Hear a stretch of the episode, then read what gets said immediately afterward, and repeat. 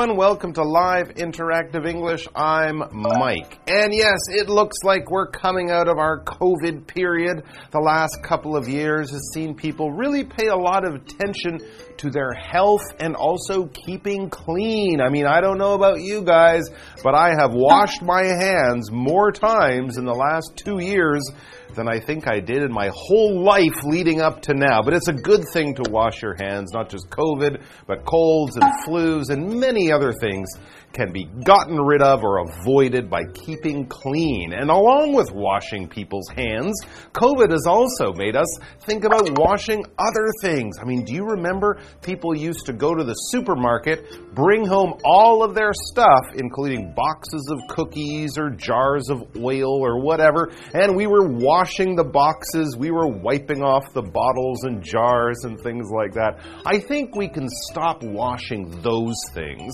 but washing your hands is always a good idea. And when it comes to things you bring home from the supermarket, you still need to wash your produce. That's right, fruits and vegetables, or fruits and veggies, as I like to call them. Those things do always need to be washed, whether it's COVID or any other time, whether you're in your home kitchen or you work in a restaurant kitchen washing your fruits and vegetables is very important because, of course, these things grow in the ground. We often use chemicals to fertilize them.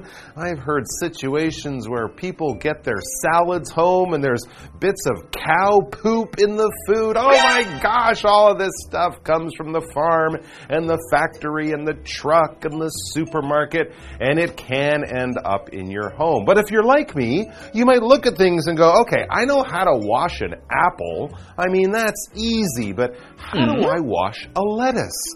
How do I wash?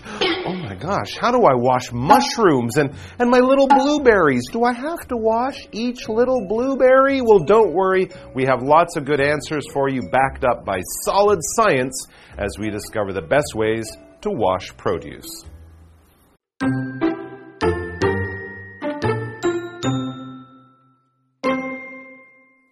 We all want to eat healthier, and including fresh fruits and vegetables in our diet is an important part of that goal. What's not healthy, however, is consuming the bacteria, dirt, and chemicals that collect on the surface of produce. And while everyone knows that washing produce before use can prevent sickness, how can we be sure that we are washing our produce properly? Food safety experts have a few tips. Leafy vegetables. The outer leaves of vegetables like cabbage and lettuce may still contain pesticides, so be sure to first remove the outermost layer at the least. Next, soak the remaining leaves, or the leaves of other vegetables like spinach, in cool water and then rinse them thoroughly. Use your fingers to free any hidden sand or dirt from inside the folds of the leaves.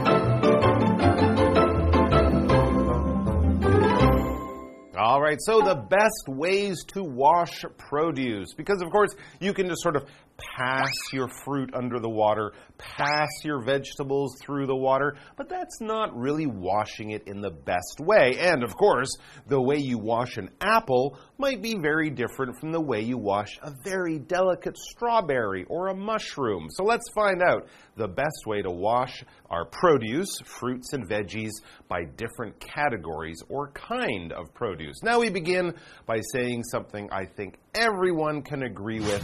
We all want to eat healthier and including fresh fruits and vegetables in our diet is an important part of that goal. Absolutely. Fresh fruits and vegetables are just as good, probably better than the canned and the frozen kind, and they taste better too. We enjoy eating fresh fruits and vegetables, and of course, we also know from doctors and from science class that this kind of stuff is good for you. You need fresh produce to be healthy and strong.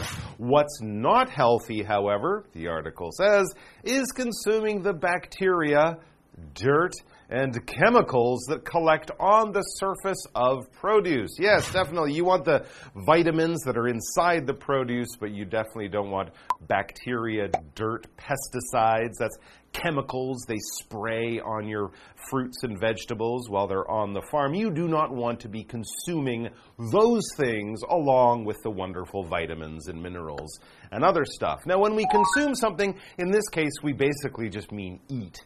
If you put it in your mouth, chew it up, swallow it, and it goes into your body, you are consuming that. But consume can also mean to use up uh, something that you're getting an energy source from, you're getting a benefit from. Big countries today consume a lot of oil. A lot of people might consume different types of programs and shows on the internet. You're watching it, you're using it up in the same way that cars consume oil and factories too. People consume food to get energy. Let's talk about Tammy. I'm worried about what Tammy is consuming. It says Tammy consumed a pound of cheese at dinner last night. That's a lot of cheese, Tammy. You might want to cut down and not consume quite so much cheese. Maybe some fresh produce would be a nice idea. Anyways, back to the article. It says, and while everyone knows that washing produce before use can prevent sickness, how can we be sure that we are washing our produce properly? Good question. Food safety experts have a few tips. Yeah, so when we're talking about washing our produce before use, this basically means before consuming it, before eating it, or cooking with it, or preparing it in some way. So you definitely want to wash these things before you eat them, cook with them, anything like that. The first thing you do after you take them out of the fridge, wash them, dry them, and now they're ready for cooking and eating. So, what's the first kind of produce category that we'll be looking at? Well, this is a pretty common one. And in fact, when I make a salad, I always start with leafy vegetables. Yes, here we're talking about things like lettuce cabbage, bok choy, things like that. Things with leaves. So you have to wash them carefully because often there's lots of little spaces where the dirt can kind of get inside the middle of the cabbage or lettuce. So here's an easy way to do things. The outer leaves of vegetables like cabbage and lettuce may still contain pesticides. So be sure to first remove the outermost layer at the least. Now, when we say remove the outermost layer, just the leaves that are on the outside, that's the outermost layer, take them off, throw them away. I mean, I do this because sometimes they're kind of sad and dry. They might have tears and rips and brown spots in them because that outer layer is kind of like the skin of the lettuce. It's the outside. And when we say outer, we mean, yeah, on the outside. Your skin is the outer layer of your body. Beneath your skin, there's muscle and bone and blood and all that stuff. But if we're talking about the outside surface or layer of something, that is the outer part of that thing. For example, the outer circle is red and the circle inside is blue. So red with blue. And there's a word very similar to outer that we would use for inside inner. I N N E R. So remove the outer layers of your lettuce or cabbage. Don't even bother washing them, just throw them away. Now you can really start to wash. So, what do you do with some of those inner layers? Well, it says next, soak the remaining leaves or the leaves of other vegetables like spinach or bok choy in cool water and then rinse them thoroughly. Well, that's pretty easy. So you get a nice big bowl, fill it with water, put the leaves that you're going to be cooking with and chopping up later on in there and just let them sit in the water and then rinse them thoroughly. So let them sit in the water for a few minutes while you're doing some other things. Come back, pull them out, shake them off, and then rinse them one more time, and then you can let them dry. But be sure to do all of this very thoroughly. When you do something thoroughly, you're doing it to the most extent, as much as you can or as much as is necessary. You're not taking any shortcuts, you're not cheating, you're not like, eh, it's fine. No, you're doing it fully to the maximum amount that is needed, all right? So if you clean something thoroughly, you really get in the corners there, you make sure it is really super clean. If you thoroughly enjoy something, you fully enjoy that thing. You really enjoy it as much as you could.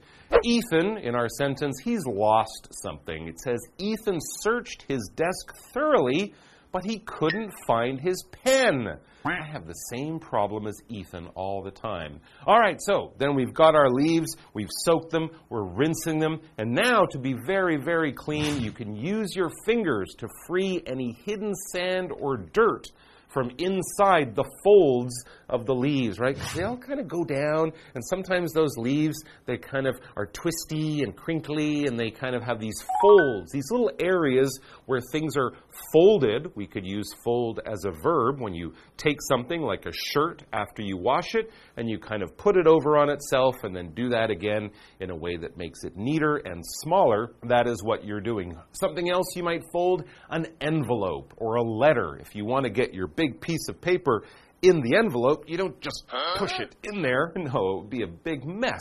You fold the letter, you put it in the envelope, and then you fold over the top of the envelope. Here's the mouse. The mouse hid in a fold of the curtain, right? Curtains, that cloth, it hangs and it has these different folds in the same way that your lettuce does. And you know, the other thing is, of course, sometimes in the folds of the lettuce, you might find snails or spiders or bugs of some kind. And unless you're looking for extra meat, you don't really want to eat those things. So get the dirt and the little animals out of there, out of the folds of your lettuce. So that's one category of leafy vegetables.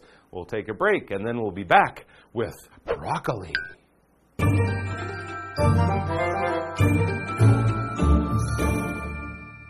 大家好，我是 Hanny。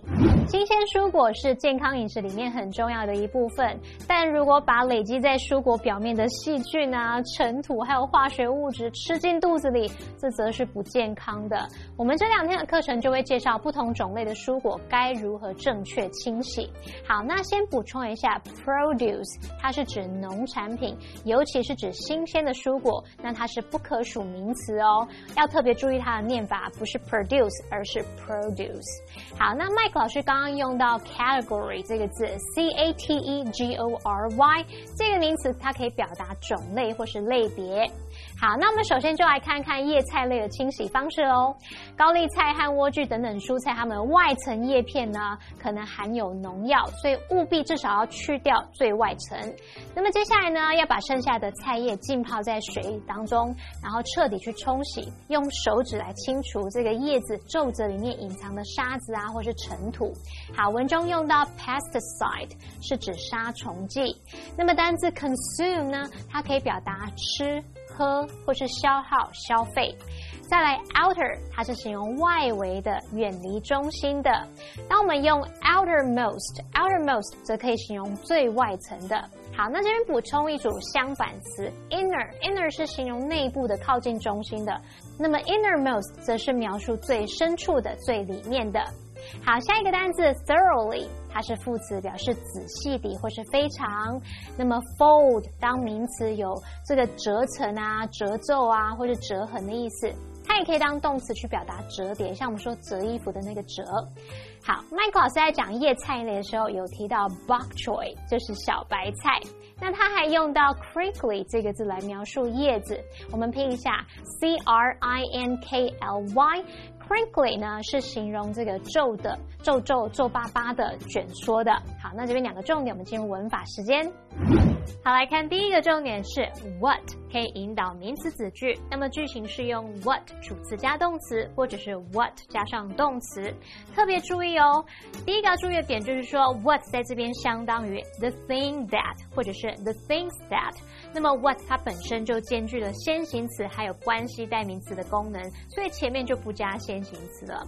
那么第二个要注意的点就是用 what 名词子句去当主词的时候要视为单数，那后面就是搭配单数动词。来看两个例句：Do you know what's in the box？你知道盒子里有什么吗？What I need is some peace and quiet。我需要的是片刻的安静。好，这边我们看到 what I need 当主词，必须视为单数，所以我们后面搭配单数动词 is。好，那么第二个重点是 sure 的常见用法。好，第一个 sure 它可以只说是确定的、有把握的，那么之后可以接 that 子句，这时候 that 可以省略。那我们也可以用 sure 去接 of 或是 about 加 something。它还可以接 WH 疑问词所引导的名词子句。那我们看个例句：I'm not sure when they will arrive。 我不确定他们何时会抵达。那么第二个用法是 sure，它可以表达一定的、确保的。那可以用祈使句 be sure to 加原形动词去表达说一定要怎么样啊，务必要怎么样，就是用来叮咛交代别人做某事。例如 be sure to lock the front door when you leave。离开时务必将前门锁上哦。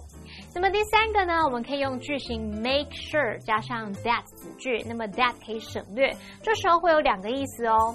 一个意思就是说确保某事发生，那就跟 be sure to 加动词意思相近。所以我们刚刚那个例句啊，你也可以把它改成说 make sure that you lock the front door when you leave。那么 that 可以省略。好，再看第二个意思呢，我们可以去表达查明、弄清楚、确定。当这个意思的时候，我们也可以用 make sure of 加名词去表达说查明某事、确定某事。例如，They ran the test several times to make sure of the results。他们做了好几次的测试来确定结果。好，接话课文中。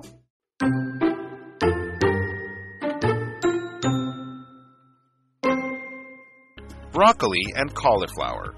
When washing broccoli or cauliflower, hold the head by the stalk with the florets facing up and rinse it under cold running water. Make sure that you rotate the head so that each floret is completely rinsed. Then remove the florets from the main stalk. Last, boiling the florets for 3 to 5 minutes is an optional step that removes additional pesticides.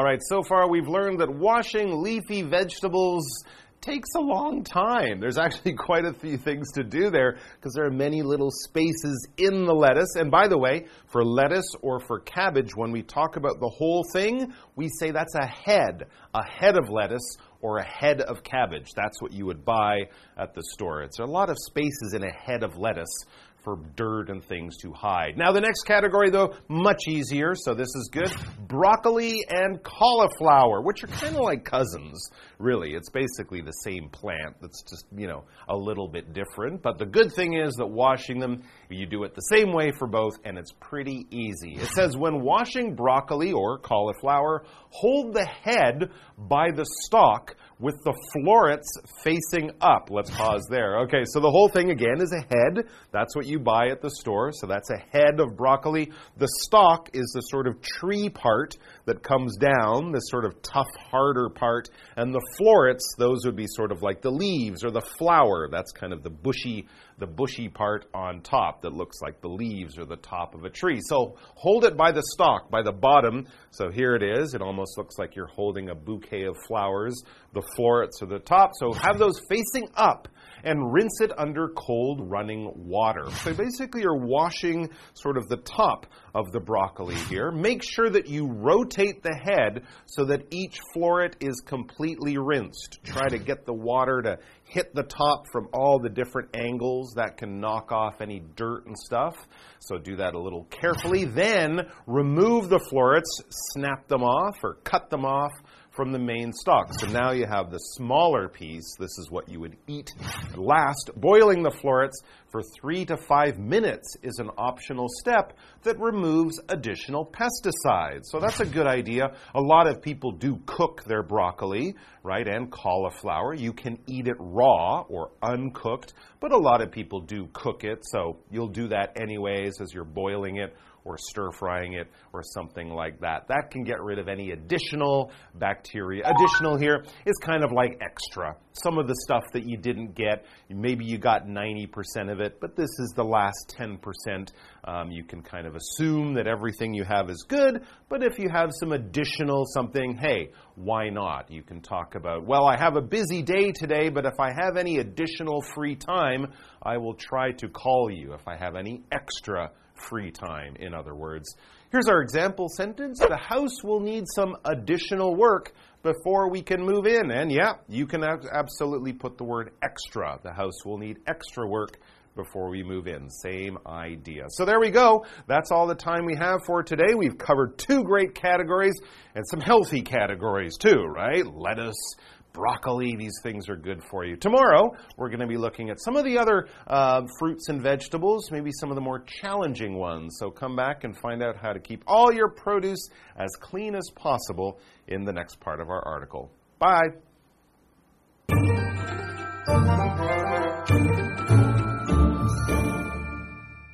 青花菜与花椰菜的清洗方式呢，是要握住菜梗，那么小花朝上，就好像你在握一一束花一样。那么在流动的冷水下去冲洗它，务必要旋转整颗菜，好让每一朵小花都有完全被冲洗干净哦。然后你再把小花从主要的梗上面取下来。最后你还可以加一个步骤，就是把小花煮三到五分钟来去除额外的农药。好，单字 additional 它是形容词，形容额外的添。添加的，那么文中用到计量词 head，它本来有头的意思嘛，在这边是指一颗或是一球，常常用来指像花椰菜等等那种球状的蔬菜，我们就可以用 a head of cabbage 来表达一颗高丽菜，a head of lettuce 一颗莴苣，a head of broccoli 来指一颗青花菜。好，那么以上这些讲解，同学别走开，马上回来哦。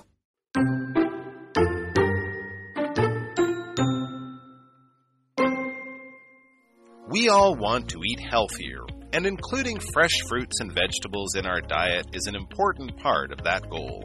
What's not healthy, however, is consuming the bacteria, dirt, and chemicals that collect on the surface of produce. And while everyone knows that washing produce before use can prevent sickness, how can we be sure that we are washing our produce properly? Food safety experts have a few tips. Leafy vegetables. The outer leaves of vegetables like cabbage and lettuce may still contain pesticides, so be sure to first remove the outermost layer at the least. Next, soak the remaining leaves, or the leaves of other vegetables like spinach, in cool water and then rinse them thoroughly. Use your fingers to free any hidden sand or dirt from inside the folds of the leaves. Broccoli and cauliflower. When washing broccoli or cauliflower, hold the head by the stalk with the florets facing up and rinse it under cold running water. Make sure that you rotate the head so that each floret is completely rinsed. Then remove the florets from the main stalk. Last, boiling the florets for 3 to 5 minutes is an optional step that removes additional pesticides.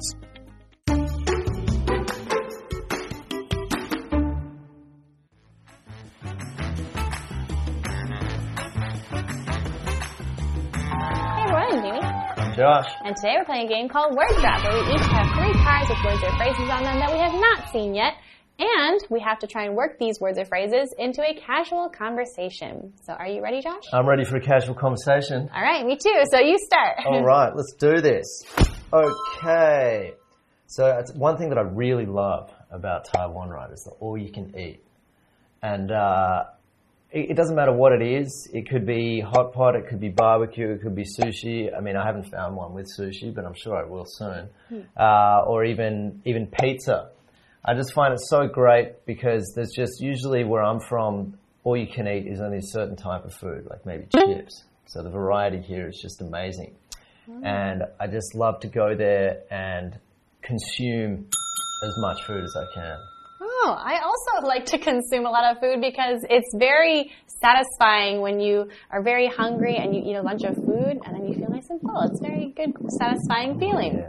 But I think, um, in addition to uh, going to restaurants to eat food, sometimes it's nice when restaurants have like little games or stuff you can do while you're waiting. For in- instance, um, some restaurants have like a little arcade thing, and I like when they have darts and you can play darts. You try to hit the the rings, right? And I like to try to hit the outer circle. That's definitely a good time. Uh, I've not yet been to a restaurant that has that has games while you wait. It sounds like a, a pretty good way because sometimes the food just takes too long. and There's nothing worse than food taking too long. And if you're trying to get there for all you can eat, uh, then the last thing you want to be doing is wasting time. Uh, so when, when I'm at these all you can eat places, I'm there to do business. I got a goal. I want to just have as much as I can. So I'm going to make sure that I get through all the food uh, as thoroughly as possible. Oh, yeah. I think that in addition to the food, uh, something I pay attention to is the service. Right? I like when um, servers are polite and nice. And I also like when the menus are nice and crisp. I don't like it when there's a fold in the corner of the menu. Oh, that just really gets my goat. It drives me nuts. I need a pristine menu. I, same with my bed sheets. I don't want any kind of wrinkles or anything going on there. I just need everything flat, pristine, ironed, uh, because that just really makes my day. And but then sometimes I come home and there's too much laundry and I don't need to do additional housework. Yeah, I don't like to. I, I'm not the cleanest person, but I try to at least make sure that you know there's not garbage everywhere and a huge mess. And yeah, I like to at least you know try to make sure that uh, the basics like you're taken care of, like you know the water, the tap is not on, and I also make sure to turn the lights off after I leave a room. Well, you sound like a good housemate. Oh, great! Thank you. No Are you a good worries.